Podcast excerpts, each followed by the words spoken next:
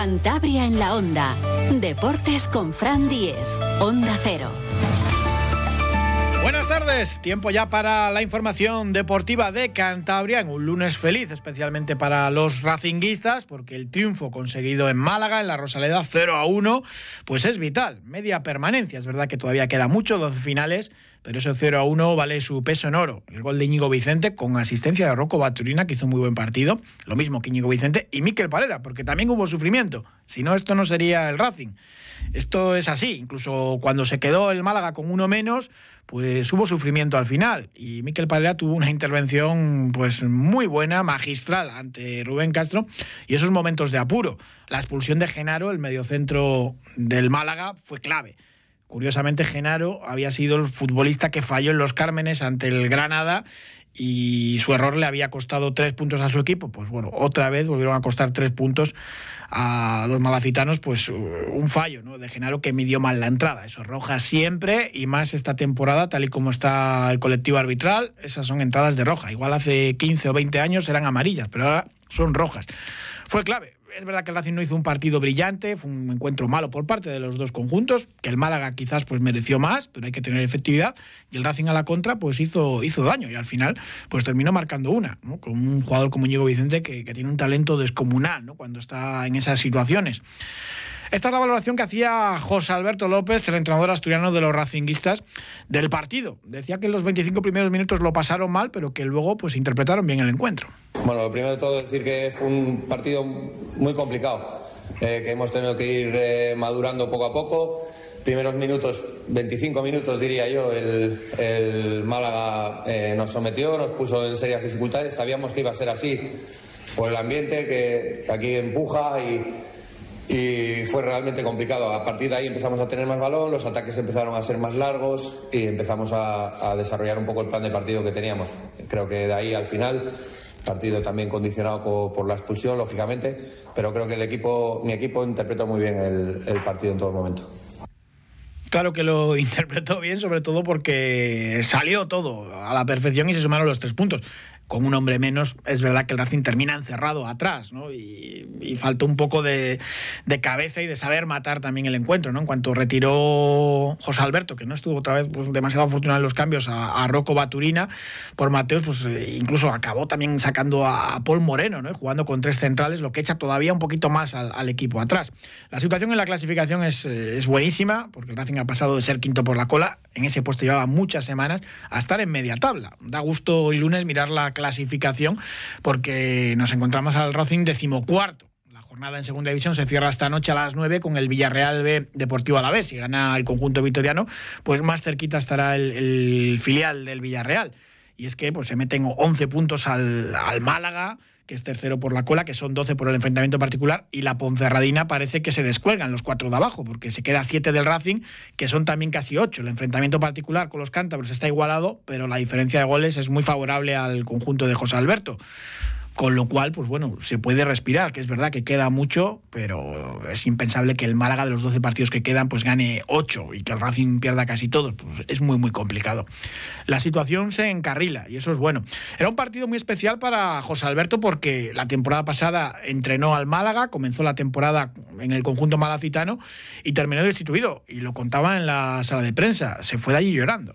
Bueno, lo primero, por volver a Málaga, lo considero mi casa. He pasado aquí poco tiempo, pero tengo muchos amigos en el club y me fui de aquí llorando. Eh, esa es la realidad. Me fui de aquí llorando, eh, disgustado, porque creía que podía aportar en el proyecto. No me esperaba eh, pues la destitución, aunque podía pasar después de un 0-5, pero no me lo esperaba porque creía que estábamos trabajando bien y desarrollando un buen trabajo.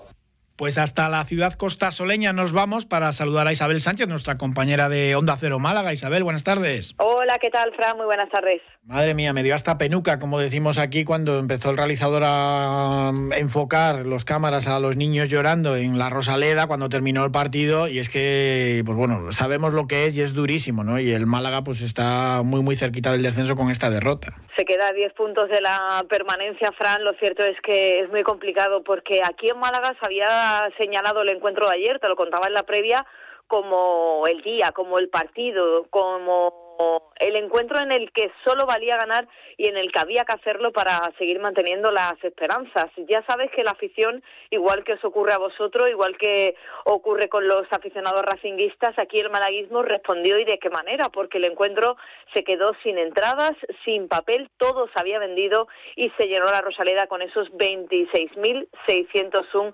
espectadores. Muchos de ellos, pues esos pequeñines, ¿no? Que viven tanto el fútbol y que con esas lágrimas demostraban que este equipo, lo cierto es que después de lo que se vivió durante el día de ayer, pues podríamos decir que ha dado pues un pasito, se ha acercado muy mucho a esa primera red.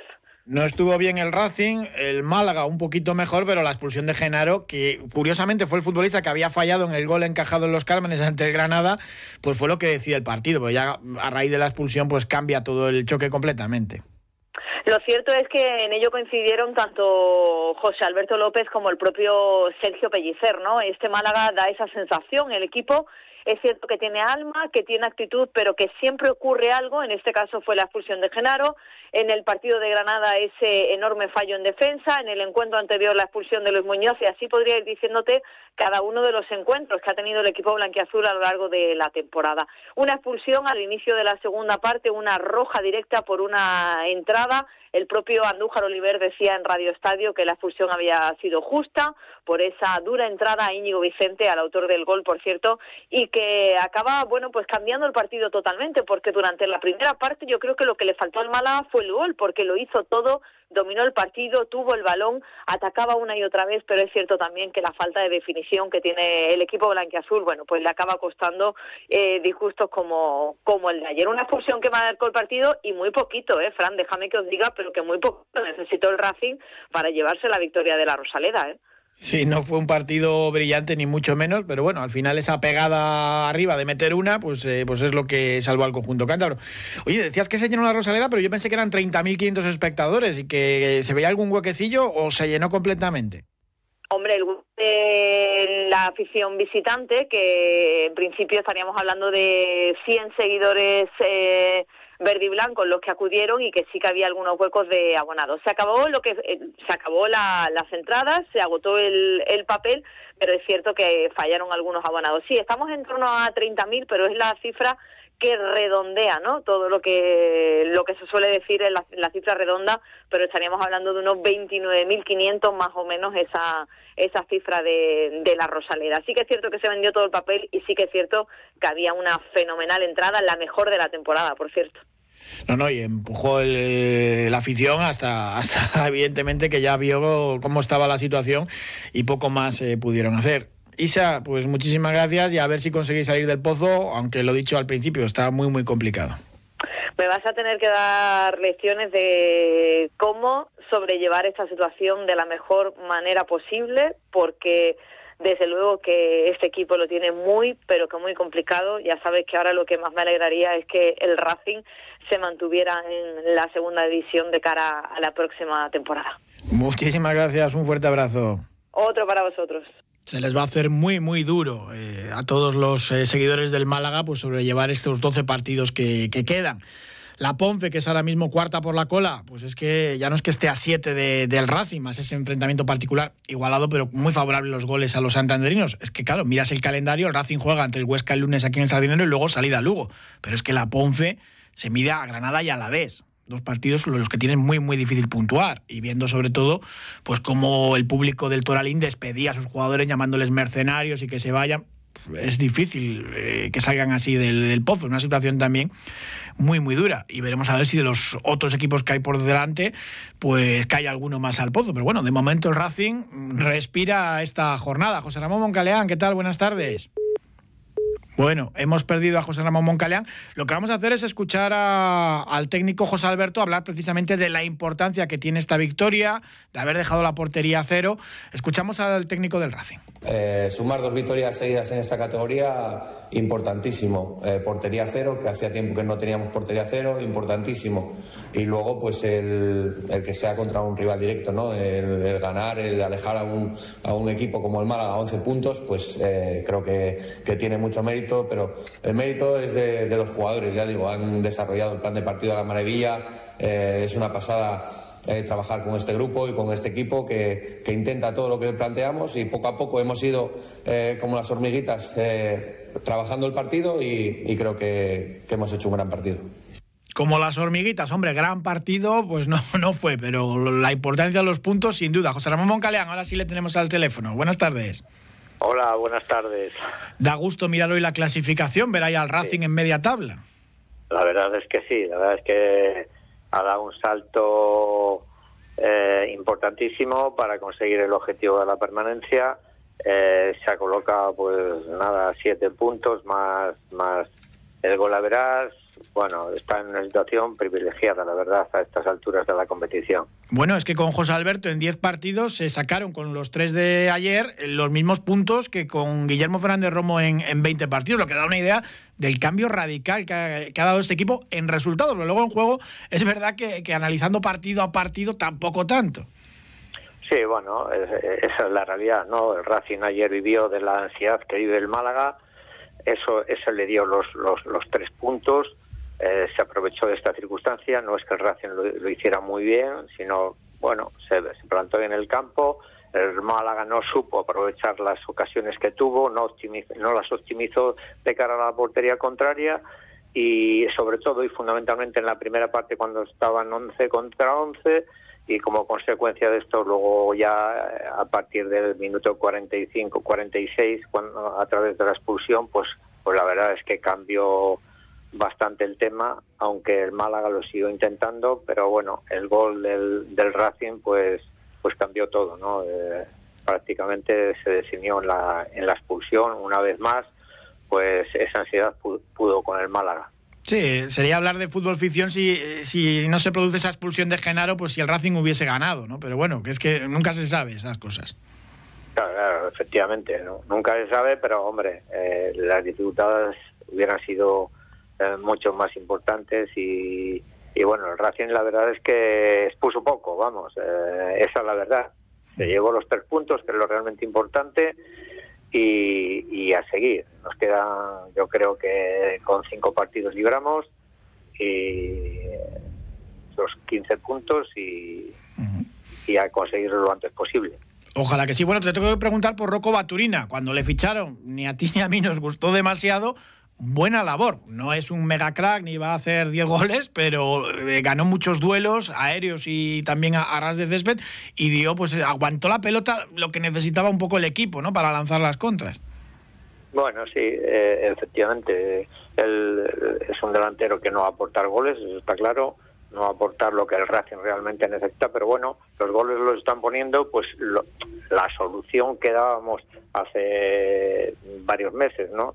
Si no tenemos un delantero referencia que de por sí genere ocasiones de gol y haga gol, eh, los de segunda línea tienen que conseguir el este objetivo, ¿no? Entonces, ¿cómo se consigue? Pues dándoles más libertad. Si les obligas a defender como segundos laterales permanentemente, esta, esta misión no la pueden desarrollar. Y eso es un poco lo que más ha cambiado eh, José Alberto, ¿no? Eh, esa, esa libertad, esa frescura con la que llegan los, los dos jugadores de banda fundamentalmente, hace que tengan más claridad de cara a la portería contraria y hagan más daño. Pues José Ramón Moncaleán, muchísimas gracias, como todos los lunes. Un abrazo muy fuerte. Un abrazo, buenas tardes. Volvemos a Málaga para saludar a otro entrenador cántabro que reside en la ciudad costasoleña, a Richard Alonso. ¿Qué tal? Buenas tardes. Hola, buenas tardes, Fran. Bueno, ahí estuviste en la Rosaleda sufriendo con el Racing y disfrutando después por el triunfo. Pues la verdad es que un partido más complicado de lo que preveíamos. En un principio se preveía, a, unas sabiendas de que, bueno, de que el ambiente iba a ser incómodo y hostil, pero el 0-1 del final hizo, hizo que mereciese la pena pasar un, un mal rato. Ambientazo en la Rosaleda. Eh, ¿Fuiste con la bufanda del Racing o de incógnito? No, no, no. Mi camiseta y, mi bufanda. La verdad que son cosas que a pesar de los años eh, uno sigue manteniendo porque para mí es una ilusión enorme ver, a, ver al equipo de tu, de tu tierra, de tu vida fuera de casa. Es, es un orgullo que se lleva dentro.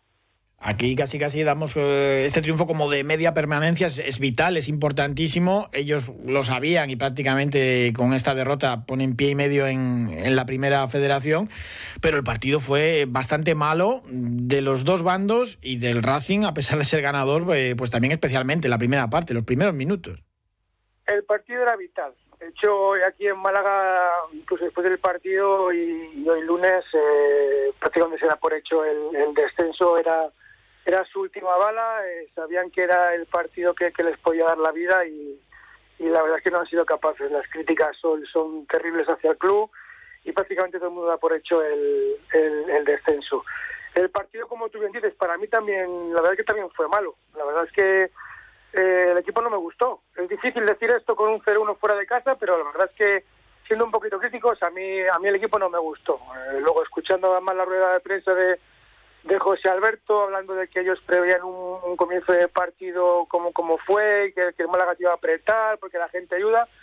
Y ya la verdad es que me costó un poco entender cómo nos, nos, eh, nos secamos un poquito con intentar sacar el balón desde atrás, lo que ocasionó y generó alguna pérdida de balón que nos pudo costar muy caro. Y luego hay que ser también conscientes de que en la segunda parte, con el Málaga con uno menos, el equipo tampoco estuvo tan brillante como, como mm, podría esperar, ¿no? Como se podría esperar de, de él, además con tantos jugones como, como ayer tenemos, porque lo que sí voy a reconocer es que para mí el once de José Alberto fue valiente, la verdad es que salimos con todo, eh, con un equipo ofensivo y, es lo, que reconozco pero el partido para mí no, no, fue bueno. Es verdad que lo que mejor hace este Racing, y quizás era el plan de José Alberto, era buscar la contra, ¿no? Los espacios con Emboula, en vez de en banda un poquito más hacia adentro, y que cuando tuvo que proponer más con balón, a pesar de la superioridad numérica, pues, pues ahí ya pues, atascó un poquito más. Sí, te lo compro. Eh, lo que sí es cierto es que, aún no gustándome, el Racing tiene tres o cuatro acercamientos en la primera parte que, bien pudieron eh, costarnos un, gol, o sea, a favor quiero decir, pero no es menos cierto que yo creo que lo que se expuso y lo que se arriesgó también nos podía haber costado un gol en contra, y lo más normal es que yo creo que el resultado de la primera parte hubiese sido a favor del Málaga. Yo creo que recuerdo la, que tiene Rubén Castro, es muy clara, es un, error, un despeje de Saúl, que, pega en Rubén Alves, si, si mal no recuerdo, y, tienen bastantes acercamientos que nos podrían haber costado algún gol, ya te digo, porque creo que arriesgamos y expusimos yo creo que un poquito en exceso, sabiendo que nos iban a apretar desde el inicio. Yo creo que los comienzos de partidos tienen que ser algo más, más firmes, más sólidos, confiando un poquito menos, porque yo creo que ya generas una tendencia en el juego y una, una dinámica en el partido que no fue beneficiosa. Gracias a Dios, en el 46 esa roja yo creo que condicionó mucho el, resto del partido. Y a pesar de eso, algún susto al final se llevó el Racing con varias intervenciones de Parera y esta cosa que hace ya eh, José Alberto casi por defecto de acabar con tres centrales, ¿no? Sacando a Paul Moreno y encerrados atrás con el Málaga, con, el balón y, algún acercamiento, que no gran ocasión, pero que de esto que pues, te asusta, ¿no? Porque claro, el marcador era muy, muy ajustado. Málaga con 10 en la segunda parte y a último hora tuvo acercamientos más que peligrosos. Eh, tuvo alguna ocasión, incluso me acuerdo un, disparo de Rubén Castro que se va por muy poco fuera de cerca del, poste de la portería de, Parera. Y yo creo que con, no sé, con demasiado protagonismo, yo creo que le dejamos al Málaga con un con un jugador menos que llevó en fases del juego de la segunda parte la iniciativa de, del partido. Sí, a última hora, combinaciones arriba con, con Pombo y con Íñigo Vicente, hicimos un poco lo que se denominaría en baloncesto baloncesto control, ¿no? Se tocó un poquito, pero aún así las sensaciones eh, el Málaga yo creo que tuvo opciones de, haber podido empatar, por, primero porque no cerramos el partido y segundo porque conseguimos un poquito, eh, dimos demasiado balón al Málaga y, le permitimos venirse arriba y lo que tú dices con un resultado tan apretado pues pues te puede pasar cualquier cosa y por suerte bueno ayer no no fue la no fue así y, pudimos llevarnos los tres puntos. Tres puntos de oro, eso sí, no se ha finiquitado nada y queda todavía mucha mucha segunda división por recorrer para conseguir la permanencia. Para nada, para nada. Yo creo que es, normal que estemos, eh, por, alguna forma, por decirlo de alguna forma, eufóricos, porque era un partido importantísimo y porque nos vamos de siete puntos, pero siete puntos en la segunda división, después de haber pasado pues dos rachas muy malas, ¿no? La de comienzo de temporada, con los primeros cuatro o cinco partidos sin ganar y luego eh, a media temporada con los cinco partidos, los últimos de Romo, sin haber conseguido ningún punto. Sabemos que eso puede volver a pasar en cualquier momento. que los equipos de abajo aprietan mucho y, que en cualquier eh, momento te puedes volver, eh, eh, te puedes ver otra vez ahí abajo. Entonces, tenemos que volver a tener los pies en el suelo lo más rápido posible, intentar ganar al Huesca y si no sacar algo, luego viajamos a Lugo. Los pies yo creo en, la, tierra, que es, que es como mejor se hacen las cosas, y a seguir peleando por, por conseguir la provincia lo antes posible, que no está ni mucho menos conseguida. Pues Richard Alonso, muchísimas gracias. Buena semana por allí, por Málaga, y nada, a disfrutar, porque me imagino que los compañeros de trabajo, pues en fin, eh, te echen miravitas y tal, eh, con, estos tres puntos que ganó ahí el Racing. Sí, bueno, yo ayer ya les hice intentar ver que la culpa de la situación del Málaga evidentemente no la tiene el Racing, por mucho que ayer eh, pues hayamos conseguido la victoria, ¿no? Ellos entienden lógicamente que, que también es así, pero como nosotros hemos pasado por la situación por la que pasan ellos ahora mismo, también les entiendo, ¿no? Es un club ahora mismo está un equipo que está completamente roto y prácticamente desahuciado y nosotros hemos pasado por eso y sabemos lo que es. Es durísimo, es durísimo. Muchísimas gracias, Richard. Muchas gracias, Fran. Un fuerte abrazo. Más fútbol en segunda federación ganó el Laredo a la gimnástica con un tanto de Iván Argos, minuto 94 ya. Y el Laredo que se queda un partido de los puestos de salvación directa. Increíble, hace unas cuantas semanas, mientras que la gimnástica se acerca peligrosamente a ellos. El Rayo Cantabria goleó 3 1 al Bergantiños, se aleja también de esa zona de abajo. Y el Racing Féminas también hay que destacar que lleva una muy buena racha. 2-0 ganó al Pradejón, que era el líder del grupo, en Santa Ana y se coloca sexto en el grupo norte en la segunda categoría del fútbol femenino. En las Oval de balonmano, pues empató el Vasco con el venidor y evidentemente pues bueno se mantiene la cuarta plaza en puestos europeos en un partido muy muy complicado. Escuchamos a Les Mozas que es el entrenador de la escuadra torlaveguense. No hemos sido capaces en ningún momento de yo creo estar cómodos en defensa por su, por su versatilidad y por su por el gran partido también que ha hecho Iker que nos ha vuelto un poco locos ahí con sus deslizamientos aunque lo habíamos visto, pero no hemos sabido encontrar o no he sabido encontrar la solución. Y bueno, al final, más que nada ha sido a base de fe el poder estar todavía enganchados al partido y eso nos ha hecho llegar al final con una opción remota, pero que estaba ahí y al final pues hemos sacado un punto. El Sinfín cayó en León ante la de Mar 34-31, pero llegó al descanso empatados, incluso mediada la segunda mitad, iba por delante en el marcador. Lo peor fue la lesión del portero Ali. Veremos a ver eh, qué es lo que pasa con el guardameta de Egipto tiene un problema muscular en los isquios. Lo bueno es que hay parón liguero hasta el día 25 y esperemos que se recupere. Hay parón liguero, pero tiene competición de Copa el Batco Torlavega, que se enfrenta el siguiente miércoles, este no el próximo, el día 15, al Bada Huesca, partido único en el Vicente Trueba, con la opción de meterse en la final a 8, que se va a disputar en Santander. El descenso del Vóley Textil ya no estará la próxima temporada la Superliga Masculina de Voleibol. Se confirmó ya un descenso pues casi casi anunciado con la derrota en Melilla. Quedan dos partidos todavía ante La Palma y el Boiro. Los tres últimos de la clasificación, no ha habido color porque Boiro y Bolitestil pues han estado los dos últimos toda la temporada. Y en baloncesto el grupo Alega ganó al Urense 75 a 69, pese a las bajas que tenía, tuvo que completar David Mangas el equipo con tres jugadores del Paz Piélagos del filial y hombre, con 11 triunfos ya la permanencia del Leporo pues casi casi está ya asegurada, es virtual. Escuchamos a David Mangas. Felicitar a los jugadores, creo que el esfuerzo que han hecho hoy ha sido ha sido increíble, que veníamos con, con ocho jugadores del primer equipo, eh, casi teníamos más banquillo en la zona de lesionados que, que en la de que estaban dispuestos a jugar y creo que, que, lo que llevan demostrando este grupo de jugadores desde el inicio de temporada es, es increíble. Pues claro que es increíble porque es un recién ascendido al Leporo y está en la zona media alta de la tabla. Y esta tarde ya tenemos la primera de las semifinales de la Copa Pebol de Bolo Palma a las 7 de la tarde. La bolera Marcelino Ortiz Tercilla se miden Camargo el Pendo y Andros Laserna. José Ángel Hoyos, ¿qué tal? Buenas tardes. Hola, muy buenas tardes. Pues primera semifinal ya. Cuéntanos un poco el resumen de cómo han llegado ahí y el avance ya de lo que tenemos esta tarde. Pues nada, que llegó el buen tiempo con el marzo florido y los bolos ya, ya, ya retinglan, ¿no? Ya huele a madera y, nada, casi casi sin darnos cuenta, estamos en esta semana grande de la Copa Pegol, lunes, miércoles y viernes en la Marcelino Ortiz Tercilla, como aperitivo a esta temporada tan ilusionante y tan igualada como hemos comentado en otras ocasiones. Prueba de ello es que Peña Castillo, el, el, el, el transatlántico Peña Castillo, que viene a ganarlo todo, pues perdió el otro día, ante comillas, un recién ascendido. La Copa tiene esas cosas, es un, a un partido solo, principio de temporada, todas las fuerzas están un poco igualadas y bueno, pues los aficionados han perdido un, grande. Sin embargo, bueno, pues tenemos hoy como aperitivo esta primera semifinal a lo que podríamos decir la final anticipada, ¿no? Eh, un Camargo con Jesús Salmón a la cabeza como capitán, con un Rubén Rodríguez que, que va a seguir el principio esta temporada como, como quinto jugador. Y en el otro lado Andro La Serna que costó le costó ganar a, Casar en su bolera de, las Traguas eh, un juego bastante irregular propio de, este comienzo pero que bueno a los aficionados hoy vamos a, disfrutar seguramente como te decía de esa final anticipada. Sí, sí, porque es eh, por, al ser principio de temporada puede pasar cualquier cosa y eso siempre es bonito en el deporte, que no haya un favorito muy claro o mucha superioridad.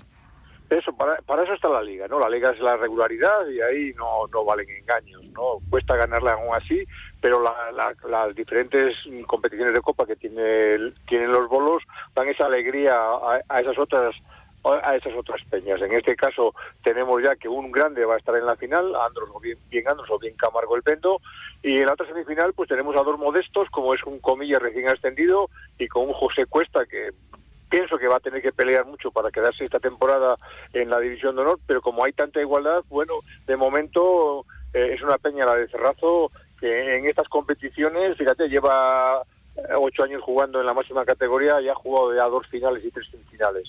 Es decir, que a estas alturas cualquier cosa puede ocurrir. Bueno, lunes a las 7 no es el mejor horario del mundo, ¿no? Pero bueno. No, no es el mejor, pero a veces se puso a las 8 y si se alarga, acabar a las 10 y pico, eh, dicen que es muy tarde. O sea, que, nunca sabes cómo acertar. Puede ser un partido de 45 minutos y que es difícil, ¿no? Con estas peñas eh, va a haber mucha igualdad. Me sorprende un poquito en los partidos que han jugado que Camargo viene jugando 18 metros. La, llegada de Alberto Díaz le da le da esa, ese plus no a la Peña de Camargo muy a tener en cuenta este año o sea, y los de Andros que aparentemente tienen más fortaleza, bueno, están jugando más cómodos de 16. Eh, hay que decir, hay que recordar que esta copa solamente se puede jugar hasta 18 metros por dos razones. La primera, porque siempre se jugaba eh, en la bolera provisional de Hipercor, que ya hace tres años que no se viene jugando. Y la segunda, porque estamos a principio de temporada y tampoco hay que forzar mucho la máquina. Hace apenas un mes que estaban tirando las primeras bolas de entrenamiento. Pues José Ángel Hoyos, muchísimas gracias. Mañana charlamos y contamos qué es lo que pasa esta noche en la bolera Martín Ortiz Tercilla. De acuerdo, hasta mañana entonces. Más detalles también del deporte del fin de semana. Tuvimos traineras con el segundo descenso de la campaña, en este caso en Castro, ganó Urdaibai, buena actuación de Pedreña, la mejor embarcación cántabra que quedó sexta. En Féminas eh, ganó Kaiku y Astillero fue cuarta. Mm, empiezan ya también las traineras a funcionar a buen nivel. Ojalá que Pedreña, que es la que más cerca tenemos de la élite, pues consiga por fin el ascenso. Pues ha quedado tantas veces en las últimas campañas tan cerquita que da lástima. Ya saben que cambió de entrenador, charlábamos con uno de, ellos, de los técnicos, porque ahora hay triunvirato, a ver si la temporada va bien, va por buen camino. De momento, buenas sensaciones también de la embarcación transmerana. Y para esta semana, eh, ojo con la vaca gigante, la competición de las grandes de sur, porque hay alerta amarilla, se ha activado esta mañana y la posibilidad de que se pueda celebrar en viernes. Para la organización de obsesionados, pues un auténtico jaleo, porque este fin de semana tenemos también la prueba Fusion, la que combina el skate, el surf y el snowboard en alto campo. Con lo cual, pues bueno, coincidiría todo pero mm, esto de deporte es así, las condiciones son las que son y parece que llega una marejada que puede dejar olas de 5 y 6 metros en esa zona de la cantera de Cueto. Así que ojo, estaremos eh, atentos porque puede haber vaca gigante este viernes en Santander. Muchísimas gracias por habernos acompañado. Mañana les contaremos más cosas del deporte de Cantabria porque se nos han quedado cosas en el tintero, como esa carrera de raquetas de nieve que disfrutamos en Picos de Europa, en Fuente D y muchas más cosas. Pero bueno, eso ya será mañana porque se nos termina el tiempo. José Luis San Julián estuvo en la realización técnica. Les dejamos ahora con el programa de Julio Otero y nos escuchamos de nuevo mañana aquí con el deporte de Cantabria a las dos y media. Un saludo, hasta entonces.